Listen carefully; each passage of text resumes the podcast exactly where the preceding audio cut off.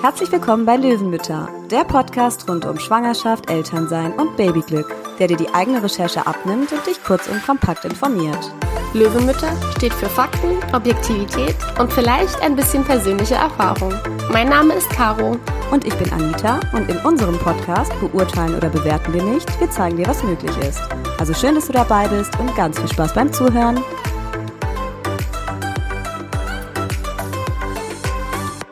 Hallo Caro. Hallo Anita. Ja, heute möchten wir über ein sehr wichtiges und auch essentielles Thema sprechen, worüber sich wahrscheinlich alle Eltern mal so Gedanken machen, nämlich über die Haus- und Reiseapotheke. Man will bzw. man muss ja möglichst immer gut vorbereitet und auch ausgestattet sein, sei es jetzt zu Hause oder eben im Urlaub. Und deswegen dachten wir uns, dass es hilfreich wäre, eine Expertin zu diesem Thema einzuladen und zu befragen. Liebe Nasifil, herzlich willkommen und schön, dass du heute dabei bist. Magst du vielleicht mal ein paar Worte zu dir selbst sagen? Sagen? Mein Name ist Nazifer, ich bin 33 Jahre alt, habe einen vierjährigen Sohn. Ich habe Pharmazie studiert und promoviert und zurzeit arbeite ich in der Apotheke. Okay, super. Dann würde ich sagen, wir unterteilen das Thema in einmal Hausapotheke und dann in Reiseapotheke und starten jetzt einfach mal mit den Dingen, die man für Kinder in seiner Hausapotheke auf jeden Fall da haben sollte. Also in der Hausapotheke sollte man auf jeden Fall Verbandsmaterial, wie zum Beispiel Pflaster, da haben, Desinfektionsmittel, Fieberthermometer ist sehr wichtig und auch äh, eine Zeckenpinzette. Medikamente sollte man auf jeden Fall was gegen Schmerzen und Fieber da haben. Dann äh, Antihistaminsalben oder äh, Tropfen gegen allergische Hautreaktionen, vor allem im Sommer gegen Mückenstiche. Weitere Medikamente braucht man nicht zu Hause zu haben. Wenn das Kind krank sein sollte, sollte man auf jeden Fall äh, zum Arzt gehen und er verordnet dann das entsprechende Medikament. Okay. Und ähm, die Medikamente, die du jetzt eben genannt hast, sind das ähm, alles alle rezeptfrei ähm, in der Apotheke zu bekommen? Ja, die kriegt man auch ohne Rezept. Okay. Okay, super. Das heißt, das sind die Sachen, die man auf jeden Fall zu Hause haben sollte. Und ähm, was ist, wenn man dann jetzt in Urlaub fährt für die Reiseapotheke? Was würdest du da noch empfehlen? Da würde ich jetzt noch zusätzlich zu der Hausapotheke Medikamente gegen Durchfall und Verstopfung mitnehmen. Mhm. Dann individuell die Dauermedikation ausreichend mitnehmen.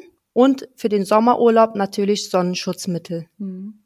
Und äh, ja, was uns da jetzt noch interessieren würde, ähm, kann man eigentlich vor dem Urlaub zum Beispiel einfach auch zum Arzt gehen und ähm, sich Medika diese Medikamente, die du jetzt genannt hast, zum Beispiel Durchfallmedikamente oder so verschreiben lassen, die man dann im Urlaub eventuell brauchen kann? Oder dürfen Ärzte das nicht quasi im Voraus verschreiben? Also die Ärzte verschreiben Medikamente eigentlich nur, wenn eine Indikation besteht. Mhm. Aber die Medikamente sind rezeptfrei. Das heißt, man könnte auch einfach in die Apotheke gehen und diese Medikamente kaufen. Ah, okay. Aber was mich jetzt noch interessieren würde, zum Beispiel Sonnencreme oder Sonnenschutzcreme kriegt man äh, nicht verschrieben, oder? Vom Arzt. Wenn nee, jetzt irgendwie nee. so eine besondere braucht oder so eine allergisch ist oder sowas. Nee. Das auch nicht. das, das alles nee. privat zahlen. Genau, das zahlt man alles privat. Und was ist denn, wenn mein Kind plötzlich eine allergische Reaktion auf irgendwas zeigt? Soll ich da ähm, auf jeden Fall auch was da haben zu Hause und wenn ja, was genau? Die meisten allergischen Reaktionen sind leichter Natur und äußern sich in Form von tränenden und juckenden Augen oder laufenden Nase.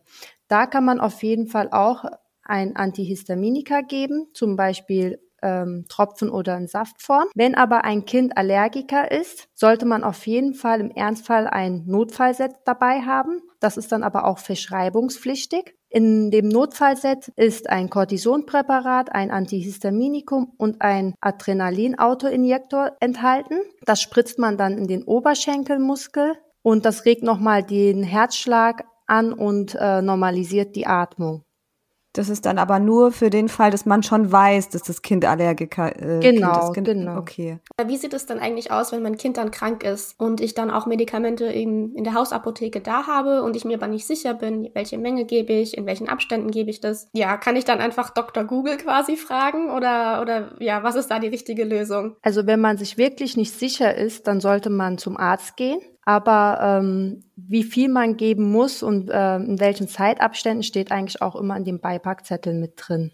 Okay, ja gut, ich, ich stelle mir gerade so eine Situation vor, es ist irgendwie spät am Abend oder am Wochenende und der Arzt ist eben nicht gerade da. Ich glaube, jede Mutter greift dann zum Handy und äh, recherchiert dann erstmal, aber das ist wahrscheinlich ein fataler Fehler, oder?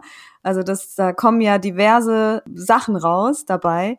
Also da würdest du sagen, auf jeden Fall erstmal Beipackzettel lesen. Genau, also wenn man sich wirklich nicht sicher ist, kann man äh, auch in die Klinik fahren. Ah, auf keinen ja. Fall rumexperimentieren. Hm. Also vor Fieber bleibt ja leider kein Kind verschont und da gibt's ja die Fraktion Fiebersaft und die Fraktion Fieberzäpfchen. Was wäre denn hier deine Empfehlung und gibt's denn da überhaupt einen Unterschied zwischen Saft und Zäpfchen? Also zum Beispiel zwischen Ibuprofensaft und Ibuprofenzäpfchen gibt's keinen Unterschied. Manche Kinder lieben eher den Saft, manche das äh, Zäpfchen. Mein Sohn zum Beispiel trinkt keinen Saft. Meiner auch nicht. Da gebe ich schnell mal ein mhm. Zäpfchen. Mhm. Und im Sommerurlaub würde ich zum Beispiel einen Fiebersaft mitnehmen, weil die Zäpfchen können schmelzen. Ah, okay. Im Gepäck. Ah, okay, stimmt. Sehr guter Tipp, das wusste ich gar nicht. Und ansonsten, je nachdem, wie das, also kommt es drauf an, was das Kind lieber ja. hat.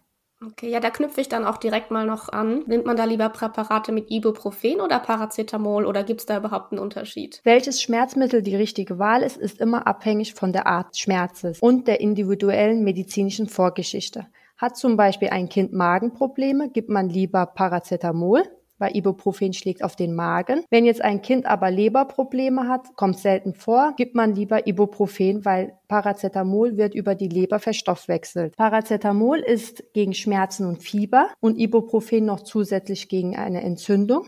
Mhm. Das heißt, wenn das Kind jetzt eine Mittelohrentzündung hat, würde ich lieber Ibuprofen äh, Saft oder Säppchen geben. Ja, man hört ja auch immer öfter von äh, Lieferengpässen bei Medikamenten, eben gerade bei Fieberzäpfchen und Fiebersäften für Kinder. Muss man das wirklich ernst nehmen und vielleicht sogar Sorge haben, dass wenn man darauf angewiesen ist, nichts mehr da ist, wenn man was braucht? Oder kann oder darf man da vielleicht auch schon vorsorgen, indem man da so einen Vorrat zu Hause hat? Oder wie ist da deine Erfahrung aus der Apotheke? Die Nachfrage nach Fiebersäften hängt ja von der Erkältungssaison ab. Aktuell ist die durch die große Zahl an Atemweginfektionen sehr, sehr hoch. Und um die Herstellungskosten zu senken, lassen ja Pharmaunternehmen die Wirkstoffe und Verpackungsmaterialien oft in Ländern wie China und Indien produzieren. Und kommt es wegen zum Beispiel einen neuen Corona-Lockdowns in China zu Problemen in der Produktion, kann ein Medikament überhaupt nicht mehr hergestellt werden und die Vorräte gehen weltweit rasch zu Neige. Deshalb bitte ich wirklich nicht vorzusorgen. Mhm. Also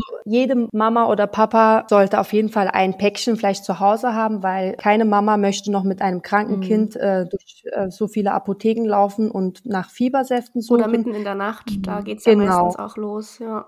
Genau, also entweder Paracetamol-Zäpfchen oder Ibuprofen-Zäpfchen oder äh, ein Saft sollte man zu Hause haben. Also jetzt nicht fünf Packungen zu Hause haben, weil es einen Lieferengpass gibt. Also verkauft ihr was, wenn jemand kommt und sagt, ich hätte gern fünf Packungen? Nein. Das macht ihr gar nein, nicht. Nein. Ah, okay. Also viele Apotheken hier äh, bei uns äh, haben auch nur noch nach Rezept gegeben. Also was ich da vielleicht auch noch zu sagen kann, wir hatten letztens ähm, tatsächlich das Problem, dass mein Sohn Fieber hatte und also sind dann quasi die also zu Apotheken gefahren und haben dort nach Nurofen Saft äh, gefragt und haben den nirgends bekommen, bis wir dann bei einer Apotheke waren, die das tatsächlich selber gemischt hat.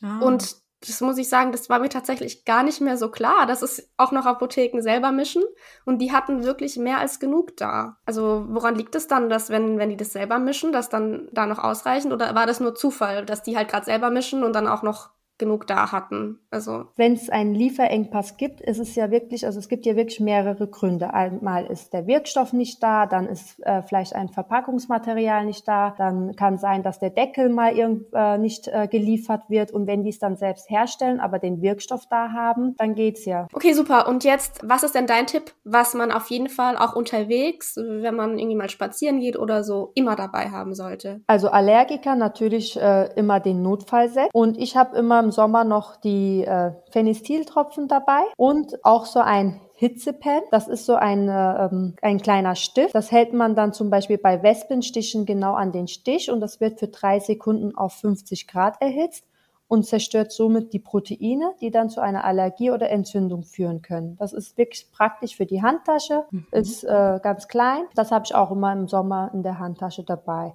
Und natürlich so eine kleine Packung äh, Pflaster. Okay, ja, super Tipp auf jeden Fall. Super, ich glaube, wir sind dann auch schon durch mit unseren Fragen. Liebe Nasife, herzlichen Dank, dass du dir die Zeit genommen hast. Es war wirklich ein sehr, sehr informatives und sehr hilfreiches Gespräch. Und tatsächlich habe ich im ersten Moment mit einer viel längeren Liste gerechnet. Ja, absolut, ich auch. Aber wenn man dann drüber nachdenkt, und wie wir jetzt auch gehört haben, ist es auch gar nicht so sinnvoll, so viele Medikamente vorab da zu haben, weil man das meiste ja dann eh in Rücksprache mit einem Kinderarzt nur geben sollte oder sich so eine Krankheit ja auch so ein bisschen ankündigt. Und dann hat man mhm. ja immer noch Zeit, die Dinge zu besorgen, die man braucht. Also ich werde jetzt als nächstes auf jeden Fall gleich mal unsere Hausapotheke checken, gucken, ob alles mhm. da ist. Das werde ich auch und tun. Und nicht abgelaufen ist.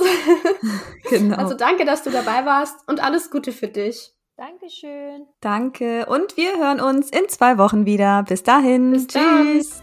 Dann. So, das war's auch schon wieder mit der Folge. Wir hoffen sehr, dass es dir gefallen hat und du was für dich mitnehmen konntest. Lass uns gerne eine Bewertung da. Und abonnieren natürlich nicht vergessen. Also bis zum nächsten Mal und vielen Dank fürs Zuhören.